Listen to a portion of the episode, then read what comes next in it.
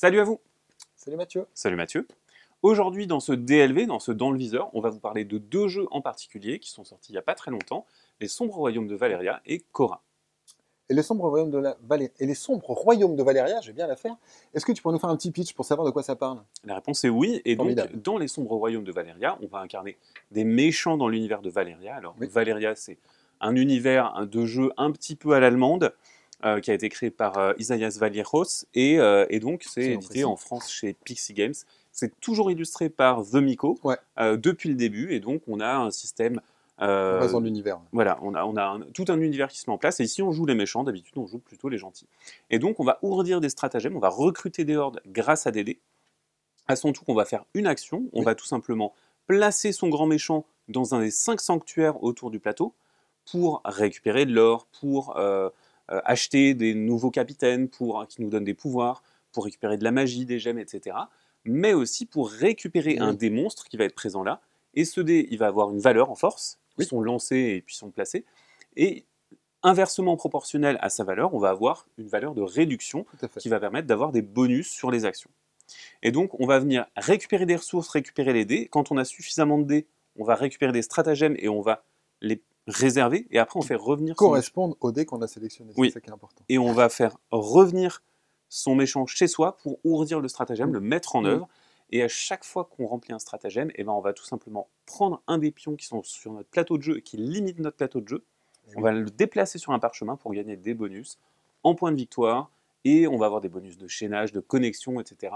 Et si vous en tirez vraiment bien, il y a même des objectifs qui vont vous permettre de, pareil, placer vos pions là-bas et donc débloquer des emplacements de votre plateau personnel. Tout ça pour gagner des points de victoire. Exactement. Et- classique, mais efficace. classique mais efficace. Et donc, on a, euh, on jette pas de dés, c'est vraiment du, de, de la récupération de, de dés. Préalablement, dans ces... ouais, tout à fait. Ouais, c'est bien expliqué. C'est vraiment le principe du jeu. Après, le, le jeu, m'a un petit peu dérouté. Euh, quand on a commencé à jouer, les règles me paraissaient assez simples, et, et- et elles le sont, elles sont accessibles en l'occurrence. Mais j'ai été perdu parce que moi, personnellement, j'ai vu sur le plateau, voilà, il y a les stratagèmes qui rapportent des points de victoire, il y a les cartes qui sont, les personnages qui sont en trois catégories, et il y a notamment celles qui rapportent des points de victoire en fin de partie, celles qui vont me donner un avantage pendant la partie, celles qui me donnent tout de suite un bonus immédiat. Et je me suis dit, ben voilà, en fait, c'est sur ces deux parties-là qu'on semble euh, gagner des points de victoire. Et puis, les autres zones me paraissaient un petit peu plus superflues, euh, notamment la magie, je ne savais pas forcément quoi en faire, les gemmes qui me permettaient de retourner un dé, mais voilà, ça me paraissait euh, un petit peu faible. Euh, L'argent, certes, était intéressant, qui est la cinquième zone. Mm. Voilà, donc j'étais un petit peu, j'étais un petit peu perturbé. Et puis, euh, bah, le problème, c'est qu'on a tendance à faire la même chose quand on débute une partie, c'est-à-dire qu'on va aller prendre les dés bah, justement de ces deux zones qui nous semblent pertinentes. Et puis, bah, une fois qu'il n'y a plus de dés, vous pouvez plus retourner dans ces zones-là. Donc, sur les premiers tours, oh, bah, je vais chercher de la magie, mais oui, bah, je vais prendre un dé de la couleur par rapport au stratagème qui m'intéresse, éventuellement.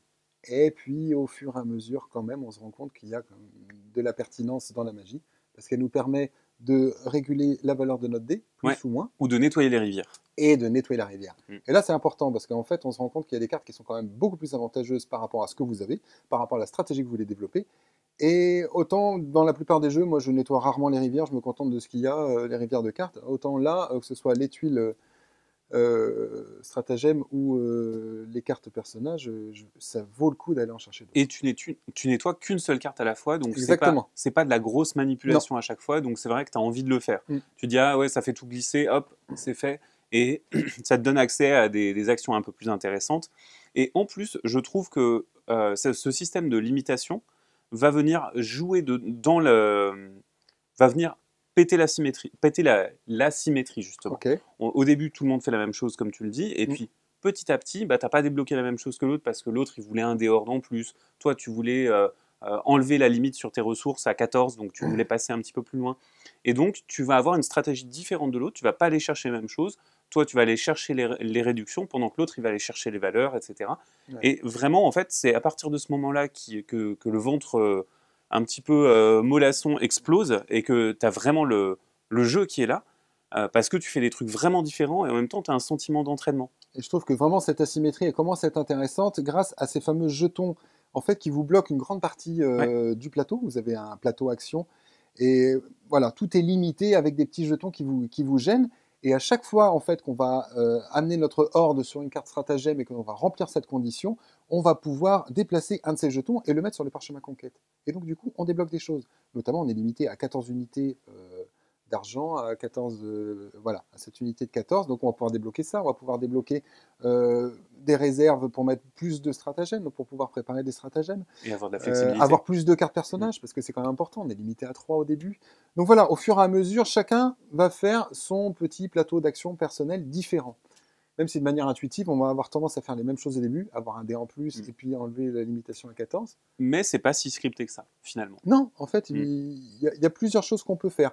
Voilà, de manière intuitive, on va faire un peu les mêmes choses, mais je pense qu'au fil des parties, on aura tendance à choisir des stratégies un peu plus pertinentes par rapport à ce qu'on a envie de faire. Est-ce que. euh, alors, le- le- la partie s'arrête quand euh, un joueur a fait cette stratagème, après Oui. on compte les points, etc. Ouais. Mais est-ce que euh, finalement le gameplay est pas un peu convenu aujourd'hui en 2021 où on a eu plein plein de jeux qui sont sortis avant dans la série de Valeria, mais aussi dans d'autres séries Mm. et, et dans, avec ce genre de mécanisme de récupération de dés? Moi, j'ai pas, j'ai pas eu de sentiment de renouveau. euh, j'ai pas, il n'y a pas quelque chose de, il a pas un petit twist qui m'a, qui m'a vraiment emballé.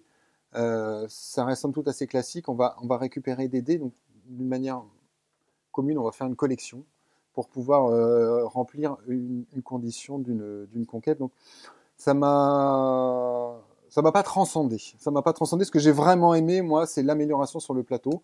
C'est quelque chose qui existe déjà. C'est pouvoir améliorer son plateau pour pouvoir faire des actions de plus en plus importantes.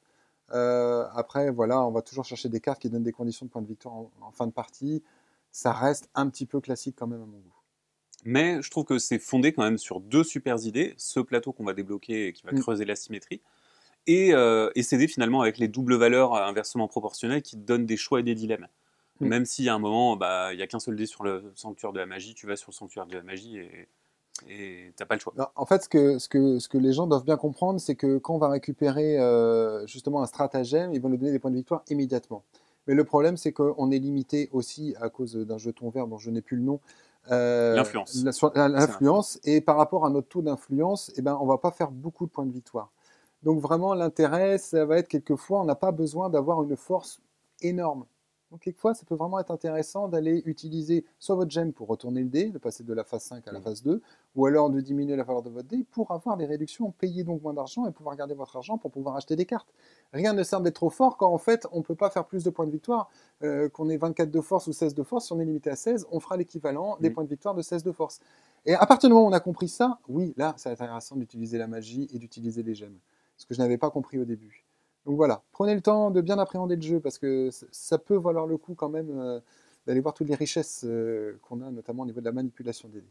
Alors moi, il y a un dernier truc que j'ai envie de dire sur ce jeu, c'est que eh ben, je suis un peu fatigué des illustrations de Zomiko. Il, il illustre très bien, mais en fait, euh, j'ai vu ces, ces illustrations sur les Pierres de la mer du Nord et toute la série de la mer du Mm, Nord. mm. J'ai vu ces illustrations sur d'autres jeux, mais de plus, un peu plus SF, sur Coloma, sur machin, sur la série de Valeria. À un moment, moi, je, je fais juste un peu une overdose de son style. Ouais, mais il est beaucoup sollicité et puis c'est vrai qu'il Il a un style très marqué très très marqué. et qui ne se renouvelle pas beaucoup. Ouais, mais pourtant qui a fait forte impression à ses débuts.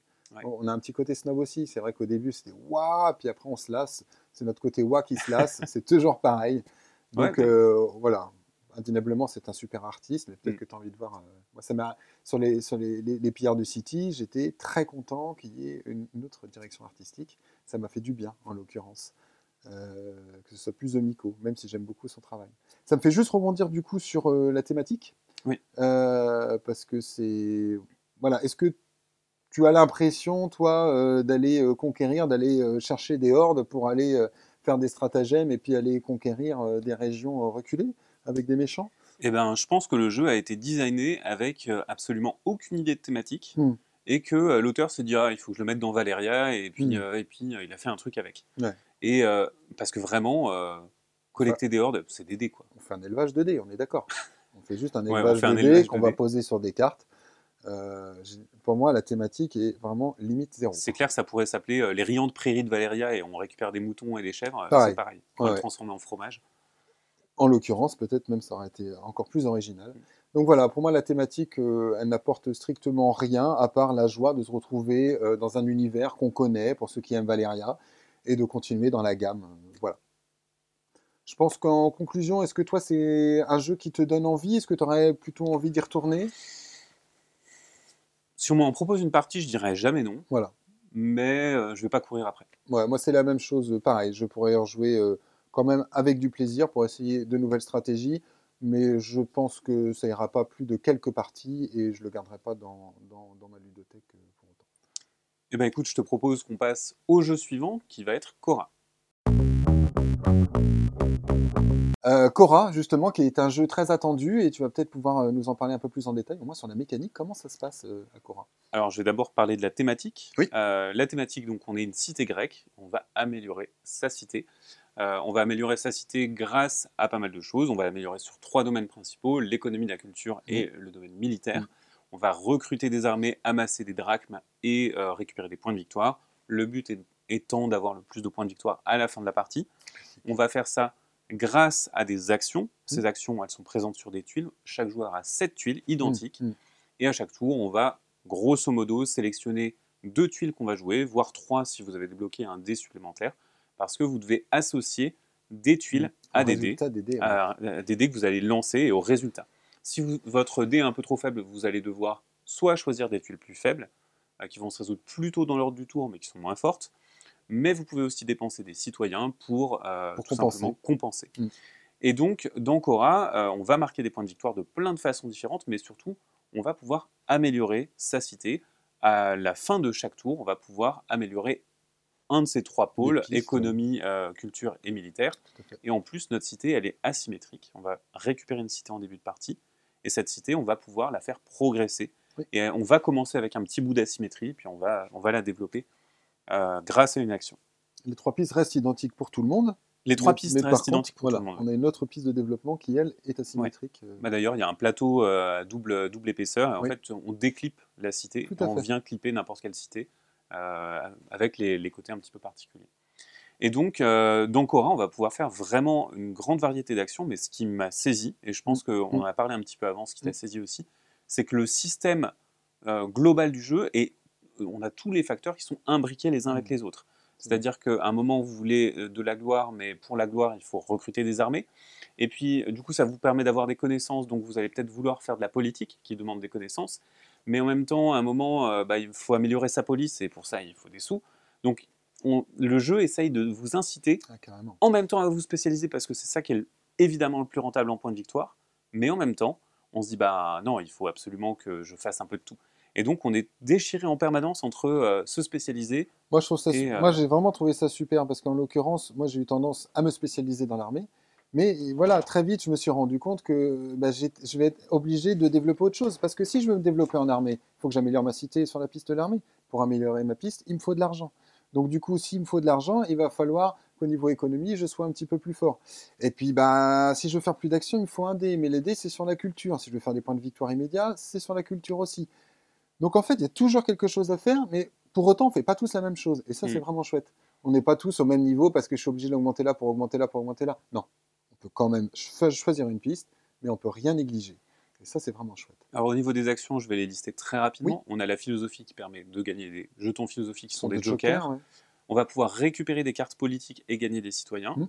Les cartes politiques, c'est des cartes avec des pouvoirs vraiment très forts que vous draftez en début de partie. Ensuite, on va avoir de la culture qui va vous faire scorer en fonction de votre culture, c'est immédiat. De l'économie qui vous fait gagner des drachmes mais qui vous permet d'acquérir des connaissances qui sont des Les jetons. dracs étant l'argent. Oui, c'est de l'argent. euh, euh, et donc, euh, vous pouvez acquérir des connaissances qui sont euh, des prérequis pour Mhm. jouer vos cartes politiques et pour améliorer votre police. Et ensuite, on va avoir le militaire pour conquérir des cités, qui vont elles aussi nous apporter des connaissances, des points de victoire, plein d'autres choses. Et la politique pour jouer des cartes politiques et le développement de la police pour avancer. Maintenant, ces actions, elles sont numérotées de 0 à 6, et Mhm. donc nos dés, ils vont de 1 à 6 tout simplement. Euh, et il y a un truc qui m'a vraiment beaucoup gêné, c'est qu'on lance nos dés en, en début de manche, et suivant le hasard, ben, Là, c'est là que le bas blesse un petit peu. C'est un peu gênant. euh. Mm. Alors, euh, c'est ce que je te disais aussi. Finalement, si tu veux faire la paire d'actions la plus forte, Oui, la tu- 6. 6-5, Ouais. ça te demande 11 points sur tes dés. Mm. Euh, 11 points sur les dés, c'est pas inatteignable, mais la moyenne de 2 dés à 6 faces, c'est 7. Mm. Donc, bah, forcément, il y a un moment où tu dois payer des citoyens si tu veux faire ça. Et la dernière action, l'action 6, tu vas la faire trois fois dans la partie, c'est le développement de ta police. Donc finalement, c'est plutôt, euh, plutôt aux alentours de 5 par dé qu'il te faudrait en permanence pour avoir toujours le choix. Et moi, je me suis retrouvé sur trois manches consécutives à avoir 1-2, 1-2, 2-3. Bah, du coup, euh, j'étais obligé de prendre des actions qui donnaient des citoyens et j'étais un peu frustré de ne rien faire de super fort parce que euh, vous, vous aviez des trucs sympas. Alors, ça peut être frustrant. Après, le fait de pouvoir compenser avec des citoyens, donc ça marche, mais ça marche peut-être une fois ou deux. C'est-à-dire que si on a trois mauvais jetés de dés et qu'on veut faire des actions un peu plus élevées, là, ça commence vraiment à être gênant, je trouve. Alors, oui et non, enfin, dans le sens où ça, ça, marche, ça marche, et je comprends pourquoi ils l'ont fait, parce qu'on veut t'inciter à faire des actions différentes, à te diversifier un peu aussi. Oui, mais quand tu n'as plus de citoyens, tu peux mais plus compenser. Tu peux pas compenser. Si tu l'as fait une fois, deux fois, tu as dépensé de tes citoyens. Tu fais que les actions 0 et 1, l'action 0 qui te donne de la philosophie, qui te donne des citoyens, mm. et la 1 qui te donne des citoyens. Mais c'est euh, c'est pas, une, pas une situation où tu te sens bien en fait. Bon, il, reste quand même des actions qui sont quand même très agréables mm. euh, avec des valeurs un, peu moins élevées, et notamment les cartes, qui sont vraiment une richesse du jeu. J'ai vraiment apprécié les cartes qui s'achètent avec de l'argent et avec des conditions. Euh, ces conditions, euh, ce sont quoi exactement Les jetons, connaissances. Les jetons connaissances qu'on va récupérer eh ben, en faisant des conquêtes. Donc c'est encore lié une fois à l'armée, donc ça c'est vraiment chouette. Il va falloir l'armée pour aller chercher ces jetons conquêtes. On peut quand même les acheter avec l'économie, donc il y a quand même une autre façon de le faire. Donc ça c'est très intéressant. Et puis ces cartes, elles, apportent vraiment la symétrie nécessaire euh, pour pas que ce soit redondant. On va avoir des pouvoirs particuliers, des points de victoire en fin de partie. Certes, on l'a déjà vu dans plein de jeux, mais ça apporte vraiment quelque chose d'agréable. Euh, moi, j'ai pris vraiment beaucoup de plaisir à faire évoluer ma cité. Euh, on, voit, les colonnes, hein. voilà, on voit les colonnes qui, qui, grandissent. On a l'impression d'avoir de plus en plus de possibilités. Moi, c'est vrai qu'à la fin, bah, je renouvelais mon armée assez régulièrement, donc je pouvais euh, faire des dépenses militaires assez fortes. Et j'étais pas vraiment inquiété, alors que d'autres avaient choisi d'autres stratégies. Puis il y a moyen de faire des combos intéressants entre ces cartes. Alors, au niveau des, cartes politiques, justement, mm. euh, elles, ont, elles sont euh, très intéressantes, mm. mais elles peuvent sembler déséquilibrées. Alors, encore une fois, moi, j'ai qu'une partie dans les pattes. Je, mets un beau conditionnel ici, elles peuvent le sembler. Euh, et je pense que il y, a quelque chose qui aurait dû être proposé. Normalement, elles sont draftées en début de partie. mais on a choisi de les distribuer parce qu'on s'est dit qu'on n'allait pas saisir, qu'on n'allait pas saisir les implications de chaque carte politique. Je pense que finalement, en les ayant lus, on aurait pu les drafter, ça se serait bien passé. Mais en fait, on avait juste envie de jouer et de se mm. poser euh, les fesses sur notre chaise devant la table et de jouer. Et donc, peut-être qu'il serait envisageable pour une première partie de dire bah, vous démarrez avec euh, ces cinq cartes-là, c'est pas le, euh, le truc parfait pour votre cité, mais au moins c'est pas super un set de départ équivalent pour tout le monde. C'est ça que tu aurais apprécié, toi? Oui. Éventuellement pour la première partie. Cela dit, c'est ton ressenti, je le comprends bien, parce que notamment, c'est Fred qui a réussi à enchaîner sur un combo pim, pim, pim, pim, pim, qui a rapporté des points de victoire. Et il a décollé, et à la fin, il a gagné d'un point. Donc euh, voilà, on n'a pas la preuve à l'appui euh, sur la fin. Euh, et, du coup, j'ai vraiment envie, moi, de refaire d'autres parties, aussi bien pour voir si tu as raison au niveau des cartes qui n'auraient pas forcément les mêmes capacités ni les mêmes valeurs, mais il y a vraiment un goût de reviens-y. Clairement. carrément. Alors, ce que je te disais aussi avant qu'on filme, c'est que moi, j'avais envie de jouer en solo, en fait, d'accord? Oui. J'ai envie de tester jusqu'où je peux aller dans le système, dans la stratégie, même avec un peu d'aléa. Euh, et puis même euh, simplement d'avoir des défis, parce mm. qu'il finalement il y a huit cités différentes, tu as envie de tout tester. Et, et c'est vraiment un jeu qui s'y prêterait bien, je pense. bon, il faut une variante automage, j'imagine que des gens la, produiront sur BGG ou ailleurs, ou sur, voilà, sur le, la Ou dans la future extension. Ou dans la future extension, faites-le Yellow. et donc c'est une... pour moi, c'est une belle, une belle découverte. Euh, c'est pas le jeu le plus original du monde, mais n'empêche que ce qu'il fait, il le fait super bien. C'est hyper élégant, c'est hyper clean, c'est joli, c'est bien édité. C'est bien édité, c'est efficace, on a envie d'y retourner. Euh, voilà, vous l'aurez compris, euh, nous on a vraiment apprécié au sein de la rédaction. C'est un jeu qui était attendu. bah, du coup, allez-y, vous pouvez vraiment en tout cas, peut-être pas y aller les yeux fermés parce qu'on ne peut pas vous dire ce que ça donne sur le long terme. Peut-être que la rejouabilité va être limitée, mais en tout cas, sur nos sensations sur une partie, elles sont vraiment excellentes et on vous encourage à découvrir ce titre, sincèrement. Merci Mathieu. Donc, on va conclure ce DLV. On espère que vous avez apprécié d'entendre nos impressions mmh. sur les sombres royaumes de Valéria et Cora.